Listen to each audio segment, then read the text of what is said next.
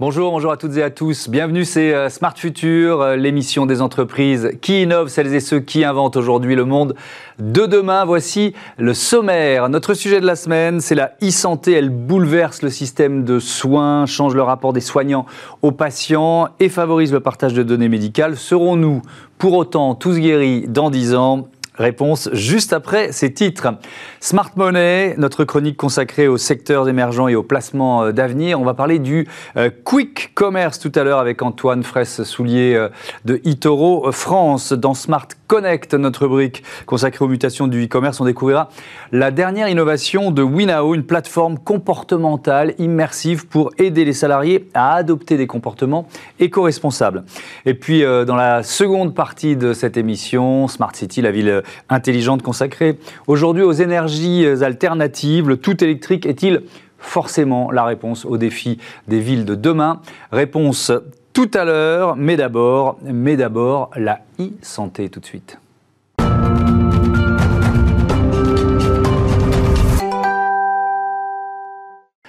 Notre sujet de la semaine, c'est donc euh, le secteur de la e-santé, la numérisation de la santé avec euh, ce titre, cette euh, question un peu provocatrice, tous guéris dans 10 ans. Je la garde pour la fin du, débat. On va d'abord présenter évidemment euh, mes invités. Florence Herry, bonjour. Bonjour. Vous êtes la cofondatrice de Libéraux. Adnan El Bakri, bonjour. Bonjour. Le fondateur, le président de Relife. Et Jacques Lucas, bienvenue à vous aussi. Bonjour. Bonjour. Président de l'agence du numérique en santé. Peut-être une petite présentation de vos entreprises et organisations respectives.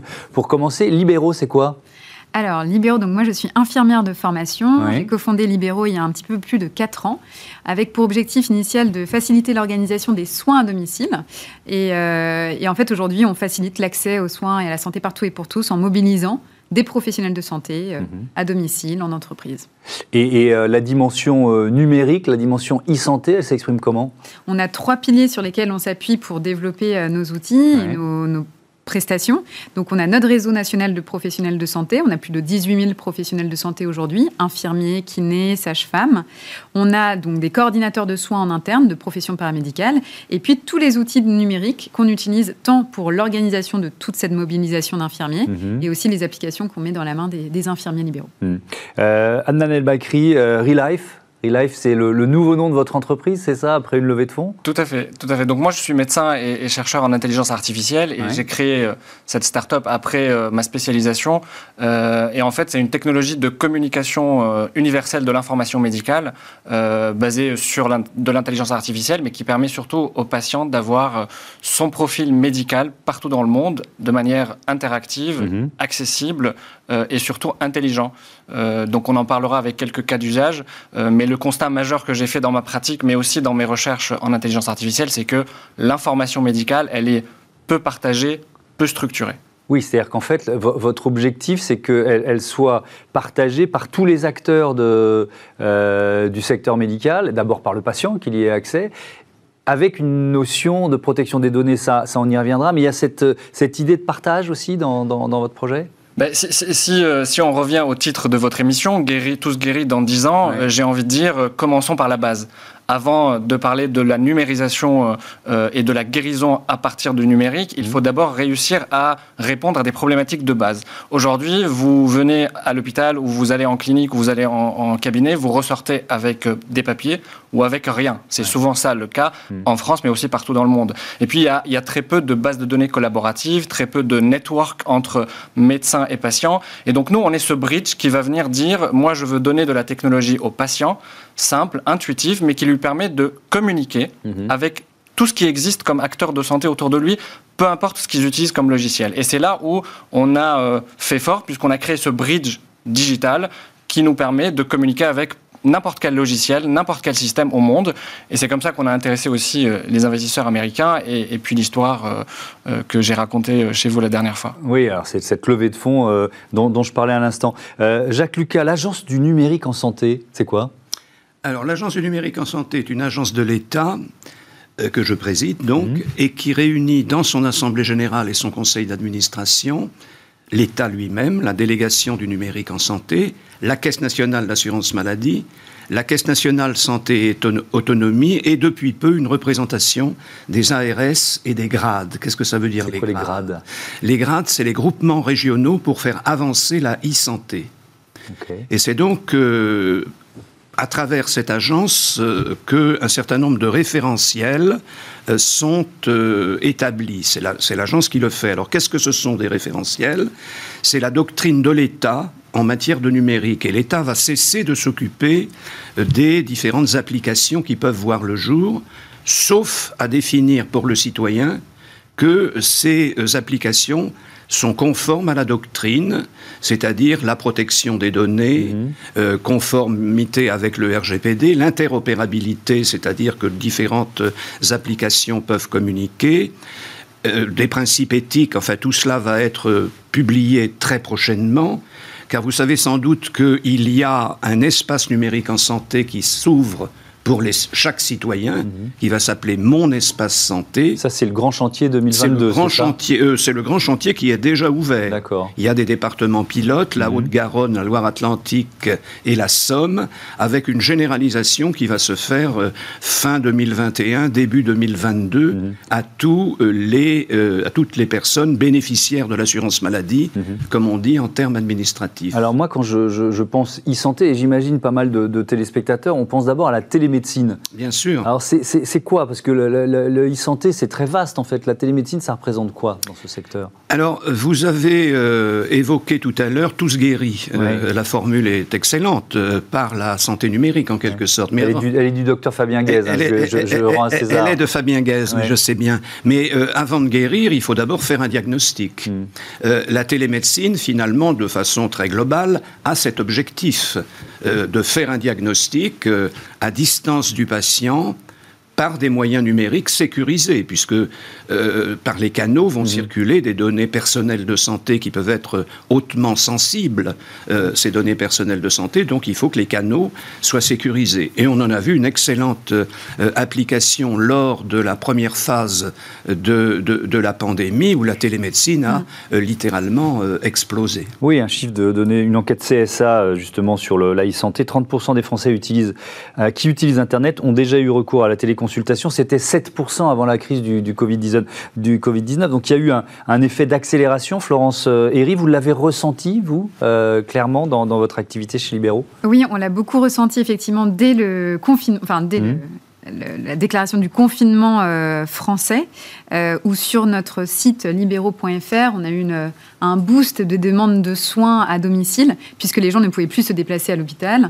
Donc on a eu beaucoup de demandes de soins de multiples, de multiples typologies, des mhm. prises de sang, des, des, pansements, des suivis de maladies chroniques. Mais aussi, on est allé chercher auprès de nos professionnels de santé euh, de notre réseau quels étaient pour eux l'usage de la télémédecine. Parce qu'effectivement, on parle de la téléconsultation souvent quand on parle de télémédecine. Mhm. Mais aujourd'hui, il y a aussi la téléexpertise, le télésoin. Euh, c'est des mots qui semblent un petit peu Mais surtout, j'ai du mal à faire la différence en fait. Alors, entre euh, une téléconsultation et, et télésoins En fait, télésoins, c'est tous les types de soins qui peuvent être faits à distance par un professionnel de santé paramédical notamment. Il y a 18 professions qui mhm. ont le droit de faire ce télésoin. Et donc, du coup, c'est une visioconférence avec un patient, avec son accord, bien sûr, sur un soin, par exemple. Euh, deux exemples. Un kiné peut faire une visio, donc un télésoin avec un patient sur une rééducation. Il faut bien sûr des prérequis, une autonomie du patient, une acceptation, un outil digital. Et puis pour les infirmiers, ça peut être de l'éducation thérapeutique à distance donc du télésoin, donc vraiment un soin à distance.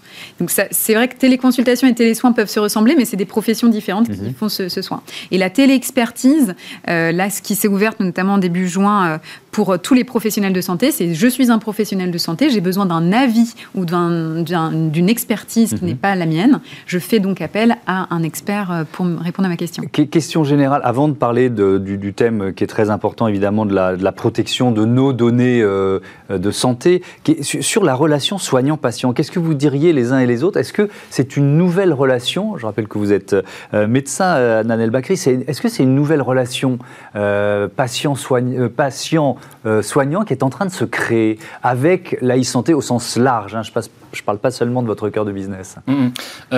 oui, tout à fait. Bah, c'est notre conviction aussi chez, chez Relife, c'est-à-dire qu'on commence, tout commence par cette relation mmh. médecin-patient. Et si on doit commencer la digitalisation de la santé, on doit commencer à digitaliser justement les moyens et les outils de communication et la création de cette relation Mais qu'est-ce que ça change médecin-patient Alors, ça change, c'est que le médecin a besoin de, de temps euh, humain euh, pour lui et pour examiner le patient, euh, plus que, que ce qu'il passe sur le temps administratif. Aujourd'hui, on a des études qui montrent qu'on a au moins, on passe au moins entre 7 et 10 minutes en moyenne, toute consultation confondue, pour aller trouver l'information, noter ce que le patient me dit. Mhm. Si vous, Thomas, vous venez me voir, la première question que je vais vous poser, c'est euh, ce qu'on appelle en médecine l'interrogatoire ou l'anamnèse, c'est-à-dire racontez-moi, Thomas, ce que vous avez eu dans votre vie, vos antécédents médicaux, euh, personnels, familiaux, etc.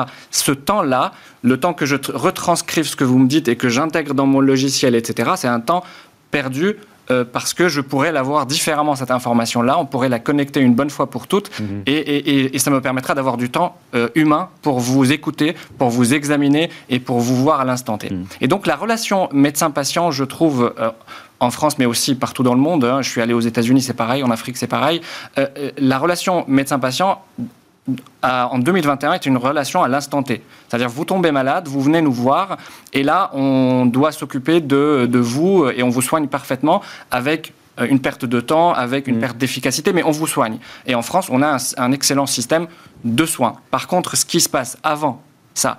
Et après ça, là, on n'est absolument pas mhm. bon, euh, euh, ni en France ni ailleurs. Et c'est là que votre technologie intervient parce qu'il euh, y, a un suivi évidemment. il faut faire le lien. Il faut faire le lien et le lien commence par l'information médicale, par la data. Et il y a une énorme déperdition d'informations de, dans le monde.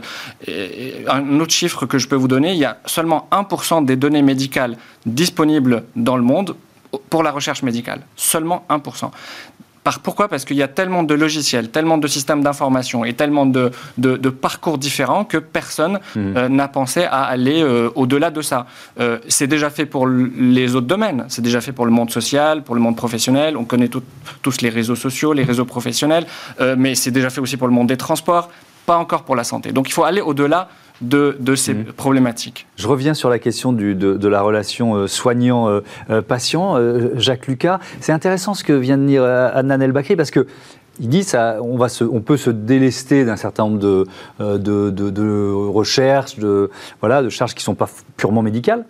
et ça dégage du temps. Mais ça dégage du temps. Est-ce que ça dégage du temps pour un patient, pour un soignant? Presque plus psychologue que médecin. Vous voyez ce que je veux dire? Parce que plus les robots prennent de la place, plus euh, ils assistent les médecins, est-ce que le métier de médecin ne va pas fondamentalement changer? Euh, Avec le numérique, le métier de médecin va, changer. Mais je, voudrais ajouter une chose à ce que a dit Adnan El Bakri. D'abord, je suis médecin également et originairement, je viens du Conseil national de l'ordre. C'est pour cette raison que j'ai d'ailleurs, probablement, euh, que j'ai été nommé président de l'agence du numérique, mhm. puisque là-bas, je m'occupais également du numérique. Je voudrais dire dans la suite de la télémédecine, bien qu'il n'y ait pas ça, euh, que euh, c'est compliqué, comme vous l'avez dit vous-même, parce que les termes utilisés sont parfois des termes juridiques ou de bon. Mm. Euh, la télémédecine, c'est pas un site de, un site de rencontre. C'est-à-dire que si c'est deux personnes qui ne se connaissent pas mm. et qui vont rentrer en consultation, peut-être que sur le plan de la relation humaine, ça peut friter un peu, si je puis utiliser cette expression.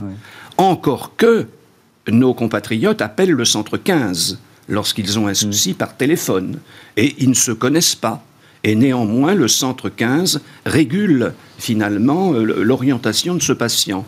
La téléconsultation peut faire la même chose dans les territoires, mm. comme on dit maintenant, où là, il y a une densité médicale qui est relativement faible, qui sont d'ailleurs malheureusement des territoires où le numérique n'arrive pas pas toujours encore, mmh. hein. mais quand même, là, il peut y avoir effectivement une, une, première rencontre par le numérique. Mais il faut que cette première rencontre se concrétise ensuite et que sur le territoire, le patient puisse être pris en charge par ce qu'on appelle des communautés professionnelles de territoire de santé. Mais le plus souvent, et c'est ce qu'on a vu lors de, lors de, de l'épidémie Covid, c'est euh, un patient et un médecin, généraliste ou spécialiste, qu'importe, qui se connaissent, qui ont déjà une relation humaine et qui vont communiquer en utilisant des moyens numériques. Et personne ne pense euh, que lorsque l'on fait, euh, lorsqu'on a vu ça d'ailleurs, des, des, apéros euh, virtuels pendant la période de confination, ça détruisait la relation humaine, mmh. puisque c'était déjà des personnes qui se connaissaient. Donc le numérique ne déshumanise pas la relation humaine, c'est un outil et tout dépend bien évidemment des conditions dans lesquelles on utilise cet outil. Mm. Et c'est ça qui est aussi très important mm. dans la phase préalable de l'information du citoyen, y compris d'ailleurs sur la protection de ces données, parce mmh. qu'il est légitimement un peu inquiet sur la protection de ces données, alors que parfois il les dissémine sur les réseaux sociaux. Oui, c'est vrai. Il y a une très grande ambivalence. Oui, on est, on est paradoxaux tous. Hein, euh, on, peut être très vigilant sur un aspect, puis oublieux sur, euh, sur, d'autres, ça c'est sûr. Euh, je reviens vers vous, Anna Bakri, pour justement creuser un peu cette question de la protection des, des, des données je ne sais pas si c'est un fantasme, mais cette idée que nos données de santé euh, intéressent évidemment les assureurs, les, euh, les banquiers, et, qu'on pourrait voir nos comportements futurs euh, dirigés finalement par une espèce de doxa sanitaire où il faudrait arrêter de boire un deuxième verre de vin rouge parce que, eh ben, votre, je me projette dans un avenir pas, pas si lointain, votre frigo détecte le fait que vous mhm. ayez bu deux bouteilles de vin, etc., etc. Vous voyez ce que je veux dire? Mhm. Comment vous garantissez finalement, vous nous garantissez que votre outil ne va pas servir aussi à ça? Alors, d'abord, oui, c'est un fantasme européen en tout cas, mais c'est un fantasme puisque en Europe et en France, on n'a pas le droit euh, évidemment, euh, en, tant qu'entreprise, mais n'importe quelle autre institution n'a absolument pas le droit euh, de communiquer des données médicales à des assureurs ou à des entreprises privées ou à des banques. Vous avez dit en Europe en Europe. Je dis bien en Europe parce que je, aux États-Unis, c'est pas la même chose. mais euh, nous, chez Relife, ce qu'on propose justement pour résoudre cette problématique-là, c'est de basculer la réflexion d'une réflexion centrée sur les établissements et sur les médecins vers une réflexion centrée sur le patient et, de lui, et vraiment lui donner l'outil. Et arrêter de dire qu'on va mettre le patient au centre de quelque chose sans, sans lui donner un outil pour le faire. Et donc, chez Relife, c'est le patient qui détient et qui possède ces données médicales et c'est lui qui décide avec qui il les partage, quand, il les partage, et tout ça est extrêmement bien sécurisé par des technologies robustes. Mhm. Et aujourd'hui, il ne faut pas avoir peur. Euh, euh, un autre chiffre que je peux vous donner, 85% euh, de nos concitoyens en France dans les différents sondages, acceptent de partager leurs données de santé même en public, à partir du moment où ces données sont anonymisées. Donc, quand, quand vous leur posez les questions comme est-ce que vous acceptez de partager vos données avec l'industrie pharmaceutique, si elles, étaient anonymisées, et si ces données pourraient servir à la recherche médicale, la réponse est à 85% oui. Donc il y a les technologies pour anonymiser, il y a les technologies pour euh, euh, communiquer et, partager il faut maintenant vraiment proposer une vraie solution qui mhm. fonctionne sur le terrain et arrêter avec les couches administratives et les couches bureaucratiques très complexes, très compliquées, qui euh, euh, euh qui, qui, fonctionnent pas vraiment et qui sont pas universelles, quoi. Euh, parce que les acteurs de santé sont très nombreux et, c'est très complexe comme sujet. Et, et, bien sûr, Jacques connaît très bien tout ça. Il l'a dit extrêmement complexe, mais on doit équiper le patient. Et, je, pense que c'est aussi une réflexion centrale euh, chez Florence aussi, et chez Libéraux, donc je, peut-être bah, passe la parole. Oui, oui non, mais effectivement, en plus, il y a un point qui est très important sur la donnée, c'est que effectivement, souvent, les personnes, euh, paradoxalement, n'ont pas peur de mettre euh, leur ah bah. diagnostic sur les réseaux sociaux. On se prend en photo à longueur de journée, oui. En plus, mmh. et, et et parfois ont peur de, de, mettre des données ou se poser la question qu'est-ce que va devenir ma donnée? Par exemple, lorsque je la mets sur le site, euh, sur un site comme notamment le nôtre, Libéraux. Mhm. Et euh, en fait, nous, on s'est rendu compte que nous, on avait beaucoup de données sur le domicile, sur la santé à domicile, sur la manière dont travaillent les professionnels de santé à domicile et les patients, les besoins des patients. Et que en France notamment, il n'y avait pas d'études de soins de la santé à domicile.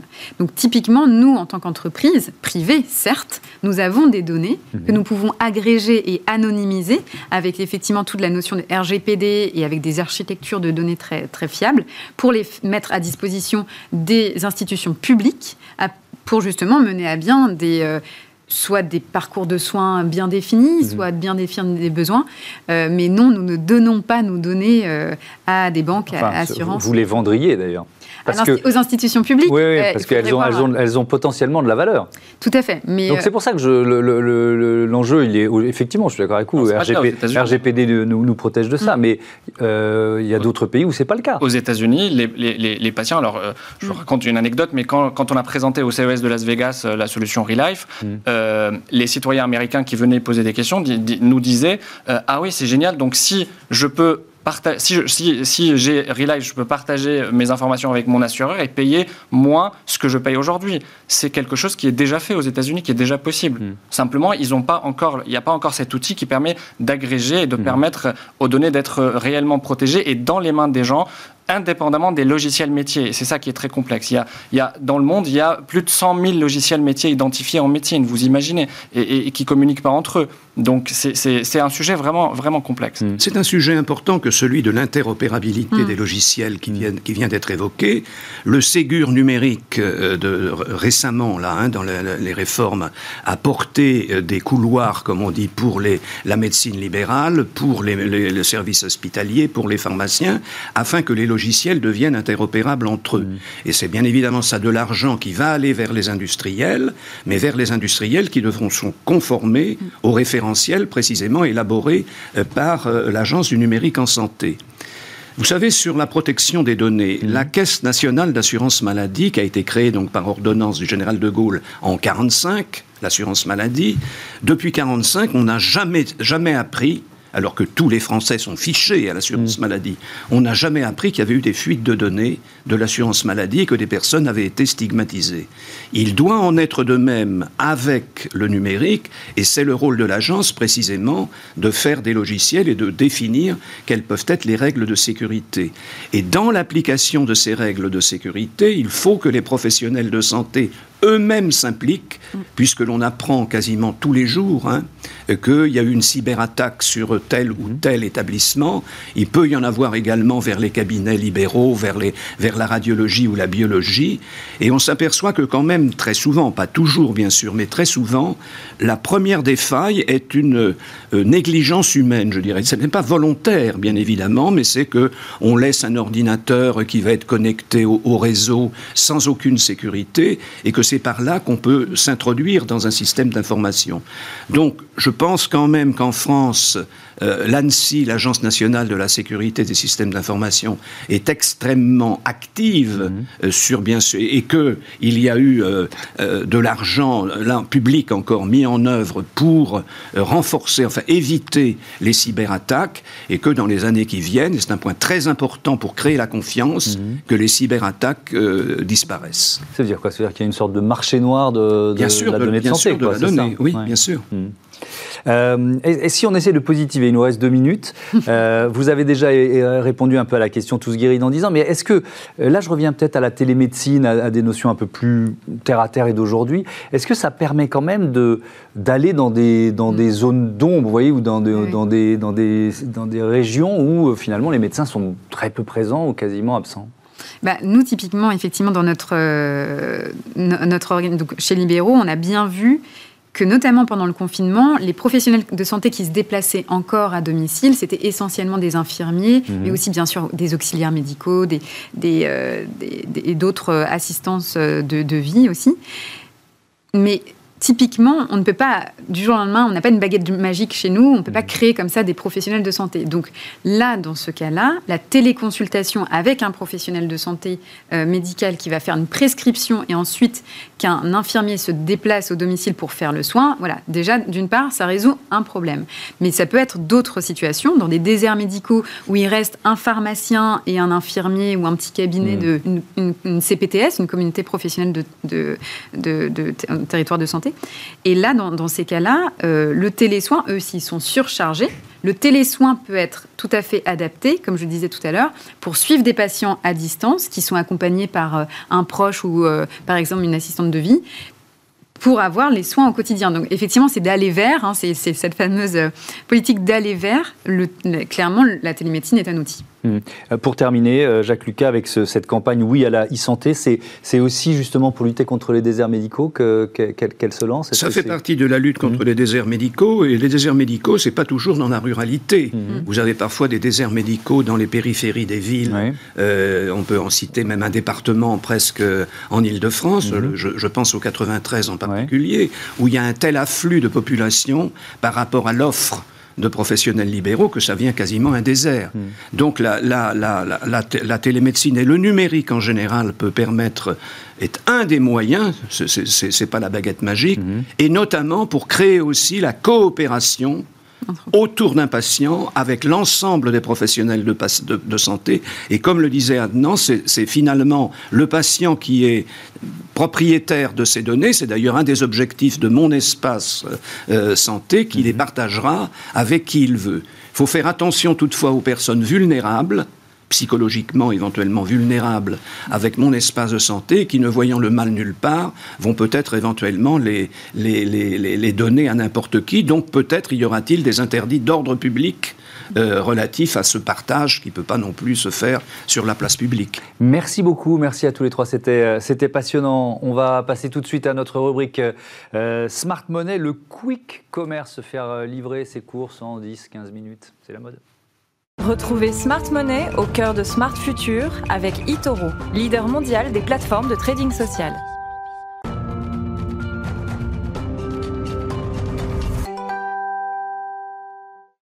Le quick commerce au programme de Smart Money. Bonjour Antoine Fraisse-Soulier, bienvenue. Bonjour. Vous êtes euh, responsable de l'analyse de marché euh, chez Itoro France. Alors, petite définition traditionnelle dans, dans cette euh, rubrique. C'est quoi le quick commerce? Alors, le quick commerce, c'est un système de livraison de courses alimentaires ultra rapide. se faire livrer ses courses à commandées en ligne à domicile en moins de 15 minutes et parfois en moins de 10 minutes, c'est ce que nous promettent les acteurs du, du quick commerce. Alors, comment ça marche bah, le business model euh, euh, se base sur le, sur le retail. C'est d'abord acheter euh, eh bien, de la marchandise directement aux marques, sans passer par des centrales d'achat. Ensuite, c'est stocker cette marchandise, la stocker dans, dans, des dark stores. En fait, ce sont des mini-entrepôts qui, qui ne reçoivent pas de clients. Et puis, il y a également toute une flotte de livreurs qui sont pour la plupart en CDI d'ailleurs et qui livrent les clients jusqu'au jusqu'au dernier kilomètre. Oui, c'est le défi du dernier kilomètre. C'est quoi la clé pour, pour ce, ce nouveau mode de commerce? Eh bien, la clé euh, pour respecter en fait ces, délais de livraison qui sont extrêmement courts, 15, hein, 10 à 15 minutes, ça va être vraiment d'implanter ces dark stores, hein, donc ces, mini entrepôts, euh, dans au cœur des villes, euh, là où il y a une densité de population. comme ça, les livreurs ensuite pourront livrer de manière très rapide sur un ou deux kilomètres. Et puis, le secteur vraiment a, connu un vrai boom depuis le début de l'année. Mhm. C'était un secteur qui était assez, enfin, un marché qui était assez boudé euh, par les fonds de private equity. Mhm. Euh, il, a levé plus de 2 milliards d'euros euh, depuis, le, depuis le début de l'année. Alors justement, ce, marché, il, ressent, il, représente quoi aujourd'hui? Alors le marché, étant donné que c'est un nouveau marché, mhm. c'est un marché assez fragmenté. Hein. il y a 23 acteurs qui sont dans le quick commerce, dont 6 qui sont implantés en France. Les plus anciens datent de 2015. Alors en France, une société qui, a, qui, commence à être connue, c'est Frishti. Mhm. Frishti qui a levé depuis son existence, depuis sa création, 42 millions euh, d'euros. Et puis il y a aussi une société de cure qui s'appelle Getir, euh, qui vient d'arriver en France au mois de juin, mhm. qui elle est euh, un des leaders et qui, a, qui, est valorisé 7,5 milliards d'euros. Elle vient de s'implanter en France, puis il y a des jeunes pousses. On en a reçu un sur ce plateau il y, a, la semaine dernière. Effectivement, je me, souviens, c'était donc le, fondateur de Cajou, mhm. Cajou qui, qui vient de lever récemment 60 millions d'euros auprès de Carrefour, alors que c'est une société qui existe que depuis février 2021. Donc c'est considérable on voit que les, justement les, grandes enseignes de la distribution euh, eh bien, euh, ne veulent pas rater ce, virage hein, du, quick commerce. Et puis il y a également une société allemande, euh, Gorillaz, qui a levé 244 millions d'euros en mars 2021. Et donc c'est aussi un des gros acteurs de, du quick commerce. Quel avenir, quel avenir pour ce secteur, Antoine? Alors, euh, selon les experts et euh, les analystes du, e-commerce, il devrait rester 2, 3, voire 4 acteurs quand le secteur sera consolidé. C'est vrai que Donc ça veut dire qu'on va passer de 23 acteurs aujourd'hui à 4-5, quoi. Alors, selon, intéressant. voilà, c'est vrai que le, chacun a sa particularité. Par exemple, mhm. Getir, euh, pour le turc, vraiment casse les prix en des prix ultra compétitifs. Mmh. Cajou, c'est plus une, une, exclusivité sur des marques françaises. Gorilla, ça va être euh, plus euh, des référencements qualitatifs. Mhm. Donc en fait, il va, la clé, ça va vraiment être de maîtriser l'approvisionnement, parce que ça, avec l'approvisionnement, mhm. avec le, Covid, c'était une problématique. Et puis aussi nouer des, partenariats euh, avec les marques, des partenariats Arap pérenne. C'est des nouveaux comportements qui sont, qui sont en train de se mettre en place. Effectivement, effectivement euh, le quick commerce euh, révolutionne un petit peu les habitudes de consommation. Mhm. On l'avait vu déjà avec la, la crise, euh, la crise sanitaire où euh, les gens co- consommaient sur Internet. Eh bien, aujourd'hui, c'est vrai que 97% des Français ont accès à Internet. Mhm. Les, le- les ventes sur, de e-commerce pour l'alimentaire ont augmenté de 37% euh, l'année dernière. Donc, on est vraiment dans, dans, une, dans une bou- un bouleversement de la consommation euh, alimentaire. Oui, 37% des Français ont consommé de l'alimentation sur Internet. Oui. hein, euh, c'est le chiffre de, de l'an dernier. Oui, Est-ce qu'il faut ça. investir? Alors, investir, euh, c'est vrai qu'aujourd'hui, c'est un secteur qui ne gagne pas d'argent. Mhm. Euh, aujourd'hui, c'est la, la politique de la terre brûlée, Euh, c'est-à-dire que l'important, c'est de gagner des parts de marché. Certains acteurs sont extrêmement agressifs et, et c'est vrai que l'expansion et le développement coûtent, coûtent très cher. Les sociétés du, du quick commerce, en plus, euh, euh, comment dire, euh, n'arrivent pas en terrain concu. Elles sont en concurrence quand même avec les grandes anciennes de la, distri- de la Mhm. grande distribution. Et puis, euh, les actifs sont lourds, les, les dépenses importantes Mhm. pour euh, payer les loyers des dark stores, par exemple, ou payer les, les salaires des, des- des livreurs. Euh, et puis, les marges sont assez, assez, assez faibles. Euh, ceci étant, c'est un nouveau marché. Euh, c'est un marché donc en pleine expansion et on a vu que c'est un marché qui a levé 2 milliards d'euros depuis le début de l'année. Donc c'est un marché où beaucoup de, de gens croient. Euh, donc c'est euh, c'est un marché donc qui, qui- qui devrait croître de manière assez importante dans les prochaines années. Pour l'instant, ces sociétés ne sont pas cotées en bourse, donc le seul moyen d'investir, c'est euh, via des fonds de private equity. Euh, donc, euh, c'est quand même un marché qui a, qui a un potentiel important. Merci beaucoup. Merci Antoine Fraisse-Soulier, responsable de marché chez euh, eToro euh, France. Euh, on passe à Smart Connect tout de suite. On reste dans le dans le e-commerce, les mutations de ce secteur. Retrouvez Smart Connect au cœur de Smart Future en partenariat avec Cdiscount.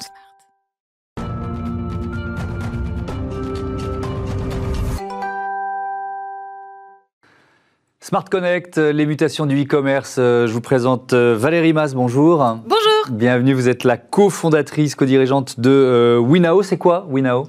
Winnow, c'est une green tech qui euh, vise à enrayer le réchauffement climatique en toute humilité, c'est-à-dire qui vise à Vaste, produire des vaste programme. vastes programmes. Oui. En fait, on cherche des, à produire des solutions qui soient pragmatiques, euh, qu'on puisse appliquer dès maintenant pour avoir le maximum d'impact pour euh, ben, permettre à chacun Mhm. de changer ses comportements et réduire ses émissions. Alors, ça, ça a démarré, c'est 2014, hein, c'est ça avec un, Vous avez breveté? Qu'est-ce que vous avez breveté comme, comme technologie Alors, on a breveté un petit dispositif dans la voiture qui Ouais. permet à chaque conducteur de mesurer ses émissions, d'identifier quand est-ce qu'il gaspille avec sa conduite, euh, de le coacher pour réduire euh, sa consommation de carburant et donc ses émissions de CO2. Ouais.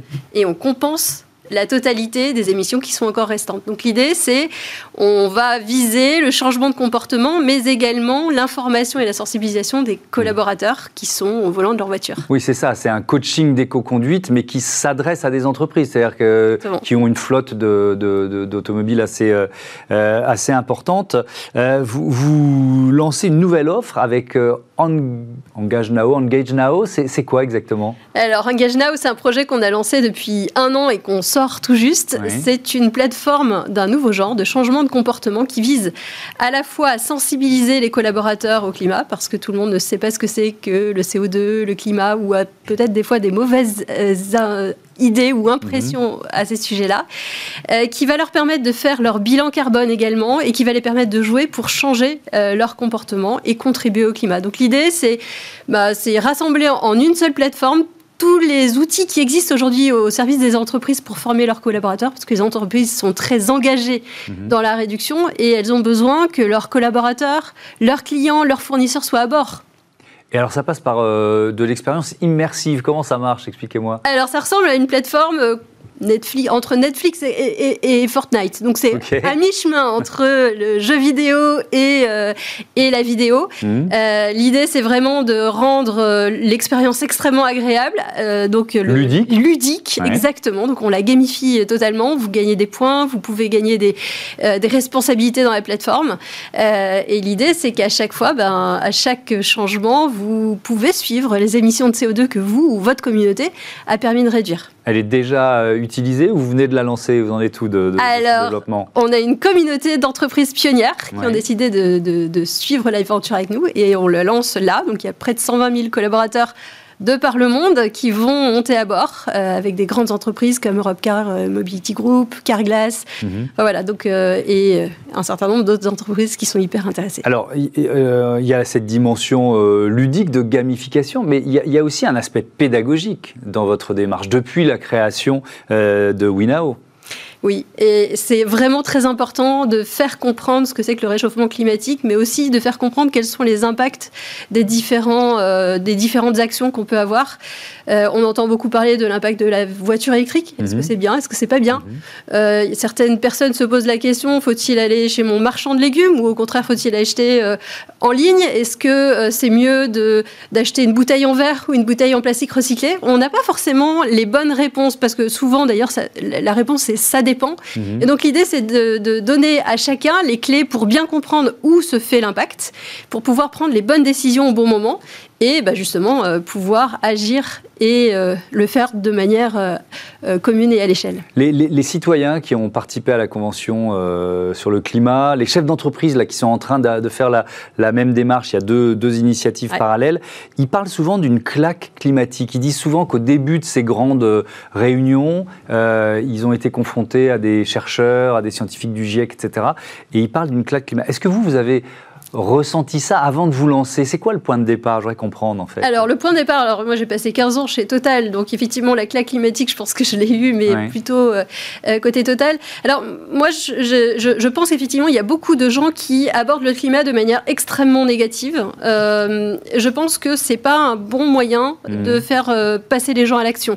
et d'ailleurs ça a été prouvé sur le cerveau, on est beaucoup plus créatif quand on va chercher de l'enthousiasme, on est beaucoup plus, on est dans des meilleures dispositions on est beaucoup mhm. plus euh, efficace euh, quand on va chercher l'enthousiasme plutôt que quand on va chercher la peur. La peur euh, est un moteur, mais la peur est un moteur qui nous fait perdre un peu les regards de côté, etc. Enfin, tout, tout, ce qu'il peut avoir autour.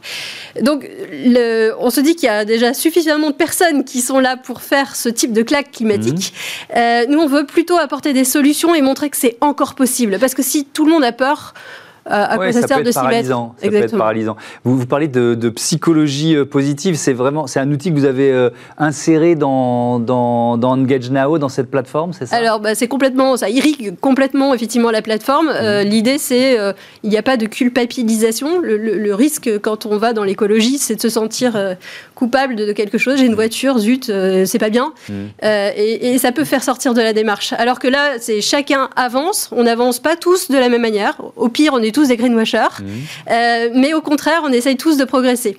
Et moi, je me forme à la psychologie positive. Là, je suis en pleine formation euh, pour mmh. devenir experte en psychologie positive, et c'est vraiment la base de, euh, de toutes les, les, théories scientifiques sur lesquelles on s'appuie pour faire en sorte d'aller chercher les bonnes ressources dans le cerveau de chacun. Merci beaucoup Valérie Mas d'être venue présenter donc cette plateforme Engage Now et votre entreprise Winnow. On va marquer une courte pause et puis ensuite on va se lancer dans notre rubrique Smart City. On va parler de nouvelles mobilités, évidemment, et énergies alternatives. A tout de suite.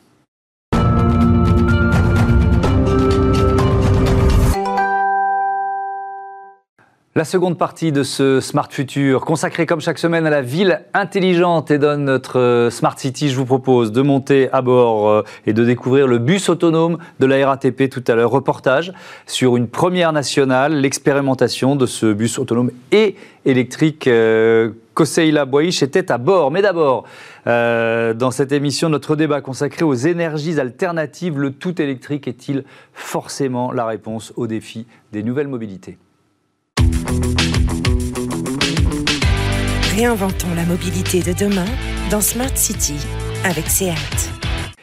Smart City consacré aux énergies alternatives. Je vous présente mes invités. Sacha Farkas, bonjour. Bonjour. Bienvenue, vous êtes responsable des relations presse chez euh, SEAT et Cupra France. Thomas Verstreppen, bonjour. Bonjour. Bienvenue à vous aussi, consultant en nouvelle mobilité au sein du euh, cabinet euh, Wavestone. C'est quoi en quelques mots le cabinet Wavestone? Wavestone, c'est un cabinet de conseil en transformation. Donc on accompagne les grandes entreprises du CAC 40 sur bah, leur transformation. Donc, mmh. notamment aujourd'hui, on va parler des, des nouvelles mobilités, donc euh, que ce soit bah, dans le transport, l'énergie, mais aussi euh, la cybersécurité, euh, manufacturing, plein mhm. d'autres sujets. Et, la, question, la question des mobilités, des nouvelles mobilités, en lien évidemment avec la transition écologique, c'est est-ce que vous, l'avez vu monter au fur et à mesure des dernières années? Oui, tout à fait. Hein. Je pense vraiment par exemple à 2017 où il y a eu vraiment l'émergence de toutes les nouvelles mobilités, les trottinettes, les vélos assistance électrique, mhm. qui ont voilà, fait réagir aussi les grands acteurs hein, du transport, de l'énergie, de l'automobile. Et donc on voit effectivement que ces acteurs sont en train de, s'adapter et de proposer de nouvelles solutions. Hmm. Alors il y a évidemment une date qui est très importante euh, et, qui pour le secteur automobile, voilà, c'est un, marqueur, c'est 2035, la Commission européenne euh, qui annonce la fin de la commercialisation des voitures thermiques en, 2035. À quel point c'est une révolution pour, euh, pour le secteur automobile? Alors c'est une révolution parce que ça fait depuis l'apparition de l'automobile qu'on n'a n'a pas vécu comme ça une transition aussi rapide. Euh, je ne vais pas rentrer dans l'histoire de l'automobile, mais sachez que les premières voitures qui ont été fabriquées au 19e siècle, c'était des voitures électriques, avant qu'avec Ford, bah, c'est le, thermique qui prenne le pas, mais c'est une vraie révolution. Et Aujourd'hui, elle ne se fait pas toute seule, donc elle ne se fait pas qu'avec les constructeurs, mais aussi avec les gouvernements et les municipalités. Ouais. Et, c'est euh, la question de la rapidité, elle est, elle est quand même très, très importante, parce que 2035, c'est bon, on a une mhm. quinzaine d'années devant nous, mais quand même, c'est demain. C'est-à-dire que à la dimension d'un secteur, d'une industrie, euh, ça, ça, suppose des mutations majeures qu'on soupçonne peut-être pas les uns et les autres. Bien sûr. Alors l'avantage, c'est que la technologie, on l'a. Oui. Donc après, il y a quelques réglages liés évidemment à la fabrication de batteries, puis surtout au nombre de véhicules qu'on fabrique. Rien qu'en France, on vend quasiment 2 millions de voitures. Donc imaginez à l'échelle mondiale. Donc euh, en gros, c'est plus la quantité des batteries et des voitures mhm. qui, sont, qui doivent être fabriquées qui, euh, qui va être un vrai défi. Pas tellement la technologie, parce qu'elle est connue. Alors, si on devait, euh, Thomas Verstappen, faire un, peu la, liste des alternatives à la bonne vieille voiture thermique, alors, alors évidemment, on va mettre l'électrique, qu'est-ce qu'on met dedans? Effectivement, hein, donc euh, l'électrique c'est vraiment le, c'est vraiment là où il y a la, plus forte dynamique, euh, puisque cette année là, on est à la fin du mois d'août, là, on était déjà à plus de 90 000 ventes, ce qui attend déjà pratiquement les, ventes de l'an dernier qui avaient vraiment explosé par rapport aux années précédentes. Mhm. mais on a évidemment donc on a atteint en 8 mois les ventes de l'année précédente. Quasiment, quasiment. Et l'année dernière, on avait déjà fait quasiment x3. On était à 40 000 à peu près en 2019, 110 000 en, en 2020. donc il y a une, vraiment une très très forte dynamique sur l'électrique. Euh, mais comme vous le dites, il y a d'autres, euh, il y a d'autres énergies. Je pense notamment à l'hydrogène, qui est plus euh, en expérimentation, ou en tout cas mhm. un peu au démarrage. On, vend autant de, véhicules à hydrogène aujourd'hui qu'il y a 10 ans dans l'électrique. Donc c'est quand même, on est quand même au tout début. Peut-être pas aussi les mêmes, les mêmes contraintes logistiques, euh, puisque l'hydrogène c'est quand même plus, plus compliqué à, mettre à disposition. Euh, et puis c'est pas les mêmes usages. Hein. Il y a euh, notamment pour le fret maritime, routier. Oui, on détaillera ça tout à l'heure. Mais donc ça, donc électrique, hydrogène, le, gaz aussi, le biogaz? Oui, et puis on a le, le GPL aussi, le gaz pétrole liquéfié. mais c'est des usages qui vont pas nécessairement être les plus utilisés sur les nouvelles mobilités. Donc il y a plein de nouvelles énergies qui sont utilisées, mhm. mais il y en a vraiment une ou deux qui vont être utilisées pour les nouvelles mobilités. Alors Sacha Farkas, ce que développe SEAT en, matière de, justement d'énergies de, alternatives? C'est quoi la ligne? Alors, il y a évidemment la ligne directrice d'un grand groupe mondial comme Volkswagen qui priorise le tout électrique.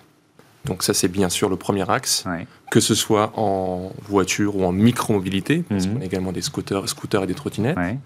Et ensuite, je sais qu'il y a un positionnement qui nous est propre, c'est le GNV, donc le gaz naturel, qui est une alternative finalement connu. Pourquoi Lié à son développement et au nombre de stations existantes, mhm. mais qui permet, euh, par exemple, de baisser des émissions de CO2 de 30 à 80% si on, si on est sur du bio-GNV, de baisser également la consommation et qui allie bien, en fait, euh, qui s'allie bien avec une motorisation essence. Mhm. C'est quoi exactement le bio-GNV alors le bio-GNV, c'est tout simplement le GNV. Euh, Donc GNV, c'est gaz naturel de, voilà, de, de, le bio-GNV, c'est tout simplement la méthanisation des déchets organiques. Hmm.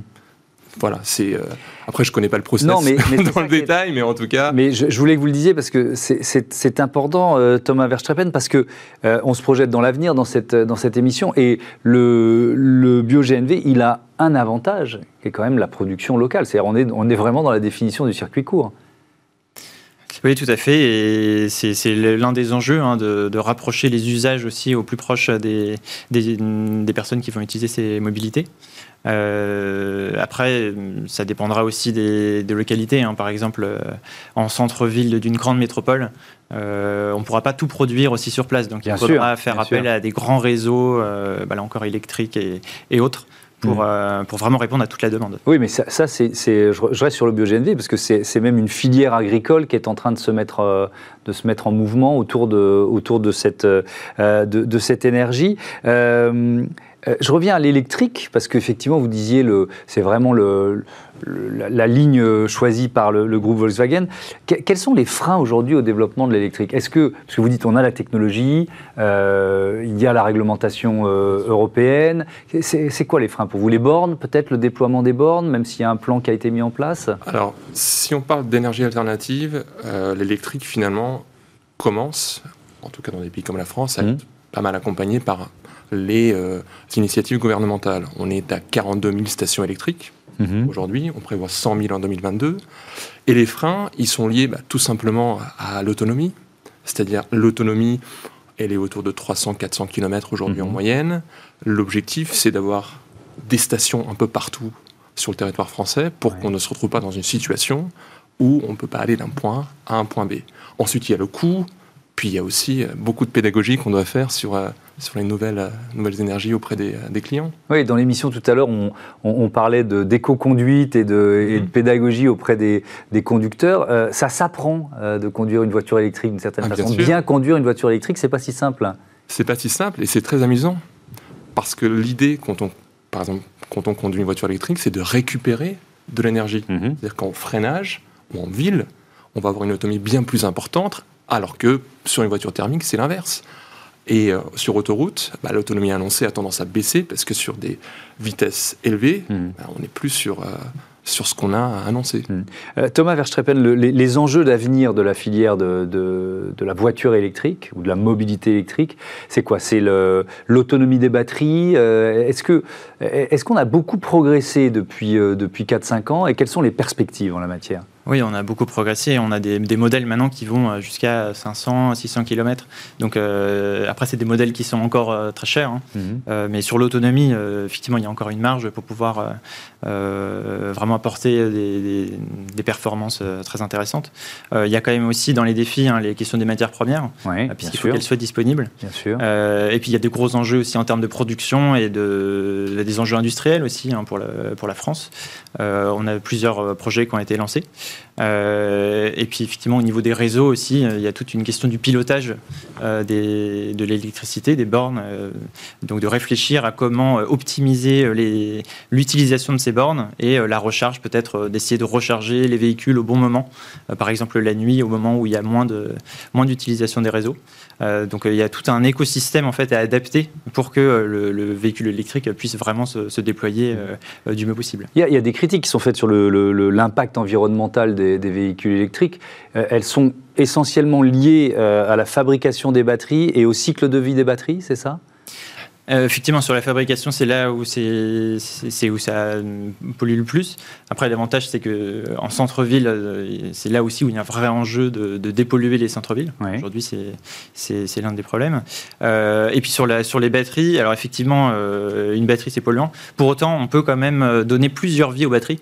Il y, a, la seconde vie pour des véhicules qui sont un peu plus à, des usages un peu plus lents. Hein. Par exemple, il y a des, véhicules qui sont utilisés sur les aéroports. Mhm pour faire euh, de, l'utilitaire, euh, voilà, donc des choses qui ne qui demandent pas des, performances très fortes. Et puis aussi de la troisième vie, avec du stationnaire qu'on peut utiliser euh, bah, chez soi ou même sur une péniche. L'autre fois, j'allais sur la péniche de quelqu'un qui avait utilisé des, batteries de, troisième vie. Et ben voilà, donc plus on prolonge évidemment la vie des batteries, plus le bilan environnemental progresse. Sacha Farkas, le, le tout électrique, c'est pas forcément une solution pour tout le monde. C'est-à-dire qu'il y a des, en fonction des usages, il faut aussi, il faut aussi s'y adapter, quoi. Alors aujourd'hui, c'est effectivement, c'est peut-être pas une solution pour tout le monde. Mmh. On parlait des milieux urbains. Donc, euh, quand on utilise le terme alternatif, ça peut être une énergie alternative, mais ça peut aussi être un moyen de mobilité alternatif. Bien sûr. Donc, euh, ça peut être un, vélo, ça peut être un scooter, ça peut être un trottinette. Et tous ces, ces moyens sont aujourd'hui électrifiés. Donc, effectivement, en ville, une trottinette peut très bien remplacer hmm. une voiture sur des trajets courts. Et puis aussi, on peut faire en sorte d'avoir une multimodalité, d'utiliser trottinette, scooter et voiture en fonction de ses besoins. Hmm. Mais quand, on habite euh, en dehors des grandes villes, c'est une problématique encore un peu différente. Effectivement. C'est pour ça que les deux modèles vont cohabiter euh, encore quelques années. Exactement. Ouais. C'est pas euh, du tout les mêmes besoins en milieu rural et en hmm. milieu urbain. Je voudrais qu'on parle de, de l'hydrogène. Vous l'avez évoqué rapidement tout à l'heure, Thomas Verschappen. C'est intéressant. vous disiez l'hydrogène est aujourd'hui au niveau de l'électrique il, il, y a 10 ans. Est-ce que son développement peut être plus rapide dans la décennie à venir? Comme je le disais, hein, c'est d'autres contraintes aussi euh, logistiques, techniques. Donc, euh, on, a, on a quand même déjà, notamment en France, un réseau électrique qui est quand même très puissant avec euh, une vraie industrie derrière. Donc, on a, on a lancé de, grands projets sur l'hydrogène. je pense que de toute façon, il n'y a pas besoin de faire deux fois le, la nouvelle mobilité avec une, énergie. Il faut trouver des, des usages qui vont être les plus adaptés. Je parlais du fret. Euh, il y a aussi des services, par exemple, euh, il y a des, régions qui sont spécialisées dans, le domaine de l'hydrogène. Là, je pense à, Auvergne-Rhône-Alpes. Ils lancent des projets, euh, notamment de Sea Bubbles, qui proposent des bus volants sur l'eau, qui ont besoin de, stations pour se recharger. Mhm. donc, il va falloir trouver les bons usages mais l'hydrogène a de l'avenir euh, en France pour la, mobilité. Philippe Boucli, qui est le président de l'association France Hydrogène, estime que 300 euh, 000 taxis, véhicules d'entreprise, artisans et livraisons à hydrogène pourraient circuler dans, euh, dans, 10 ans. Je ne sais pas s'il est optimiste, mais est-ce que le développement peut passer par le, les, les professionnels, en fait? Voyez ce que je veux dire Par le, le, circuit des professionnels, parce que là on parle des taxis, on parle des véhicules d'entreprise, on parle des artisans. Oui, tout à fait. C'est notamment hein, sur la livraison. Euh, il y a des enjeux de, temps de déplacement. Euh, on, peut aussi prendre plus de temps pour, euh, pour utiliser ces mobilités. donc, comme je le disais, hein, pour la mobilité de tous les jours et la mobilité urbaine, l'électrique va être plus adapté. Mhm. Pour autant, pour des usages très précis, professionnels, l'hydrogène peut vraiment apporter plus. Je voudrais terminer, il nous reste deux minutes, avec le, le rythme de la transition, euh, Sacha Farkas Transition euh, euh, lente ou transition accélérée? Qu'est-ce qui pourrait, qu'est-ce qui justifie finalement que la transition soit relativement lente? Les, infrastructures, le manque d'infrastructures? Il y a beaucoup de facteurs. Il y a les infrastructures, pardon.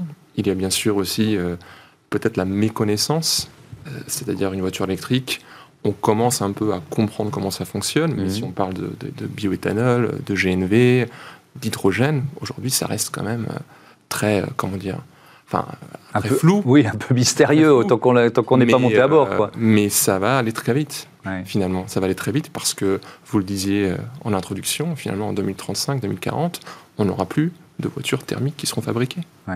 Et, quand Daniel Cohn-Bendit dit la transition écologique en douceur, ça n'existe pas. Est-ce que vous êtes d'accord avec cette idée, Thomas Verstrappen euh, bah, de toute façon, pour euh, faire la transition, il faut, il faut quand même de la radicalité sur euh, les moyens qui sont apportés. On a besoin de vraiment transformer, et c'est pour ça aussi cet enjeu des, des 100 000 bornes, c'est un chiffre quand même très élevé. Mhm. On a besoin de faire de, grands changements si on veut adapter toute la filière. Et par exemple, là, on le voit dans les, dans les centres-villes, en, deux ans, le, par exemple, la gestion des trottinettes et des vélos à assistance électrique a totalement changé. Je pense à Lime avec Uber. Mhm. les, maintenant, toutes les, toutes les trottinettes, tous les vélos ont des, batteries amovibles qu'on peut utiliser pour chacun mode de transport. Euh, et on voit que donc, ça se transforme d'une année à l'autre vraiment euh, radicalement. Donc c'est difficile de se projeter dans 10 ans finalement. C'est difficile. Par contre, on sait effectivement qu'on aura des, on a des échéances qui arrivent avec des centres urbains qui sont de plus en plus euh, exigeants sur, sur les émissions de CO2, avec les zones à faible émission. Mmh. et puis on a aussi le ralentissement de la vitesse. donc on a plein de, plein de transformations urbaines qui de toute façon vont accompagner ces changements. Merci beaucoup à tous les deux d'être venus participer à ce débat de Smart City. On va continuer de parler mobilité, Smart Move. On monte à bord d'un bus autonome de la RATP.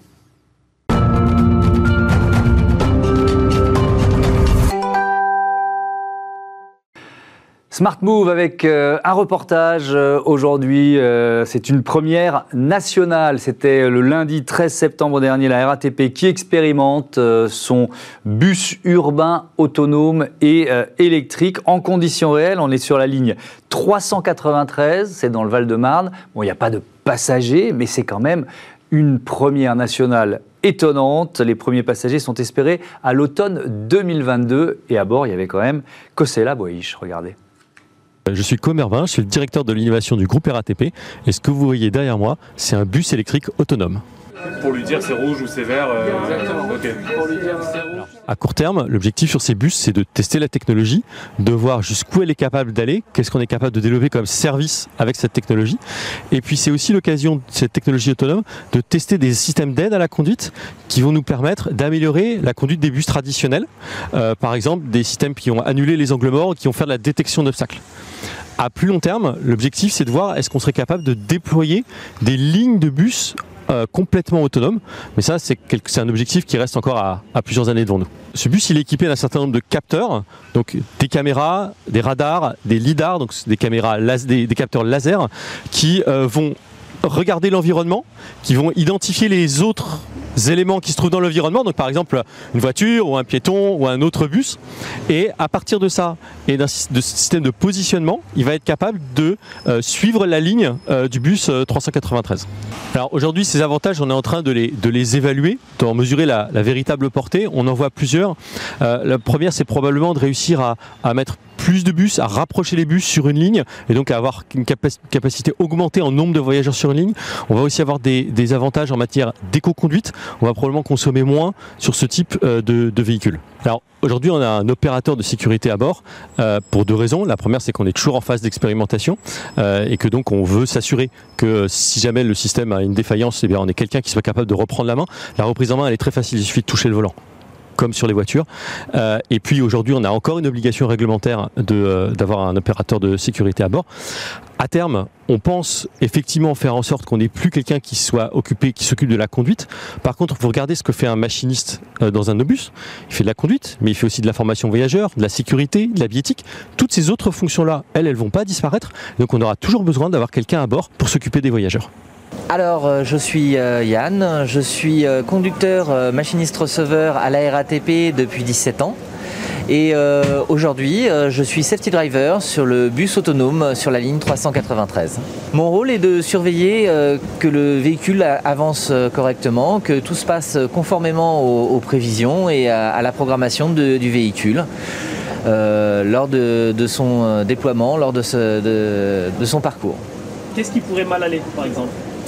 Euh, euh, principalement une, euh, intervention de, quelqu'un d'autre, quelqu'un qui grillerait un, feu et qui viendrait sur nous, ou quelqu'un qui ne se serait pas rendu compte qu'un véhicule arriverait à, un passage protégé et qui franchirait au, rouge l'arrêt. Normalement, le, véhicule est, là pour pouvoir euh, pallier à ce genre de choses-là, mais euh, en guise de sécurité, on, est là en plus pour pouvoir réussir à faire en sorte que tout se passe euh, en toute sécurité.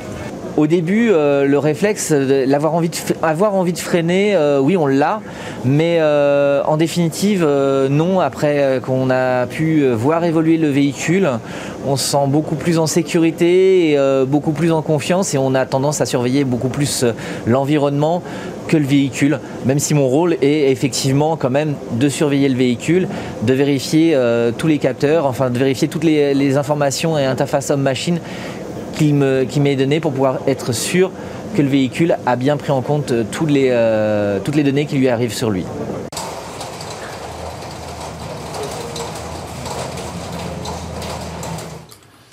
Voilà pour ces témoignages recueillis par euh, Koseila Boij. Voilà, c'est la fin de cette émission, euh, ce numéro de, Smart Future. On se retrouve euh, bientôt sur Bismart, la chaîne des audacieuses et les audacieux pour Smart Impact. Je voudrais remercier Caroline Ricross qui est à la production, à la programmation, assistée aujourd'hui de Carla Perruchon.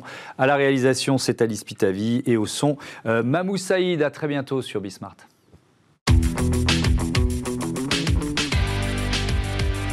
Ce programme vous a été présenté par SEAT.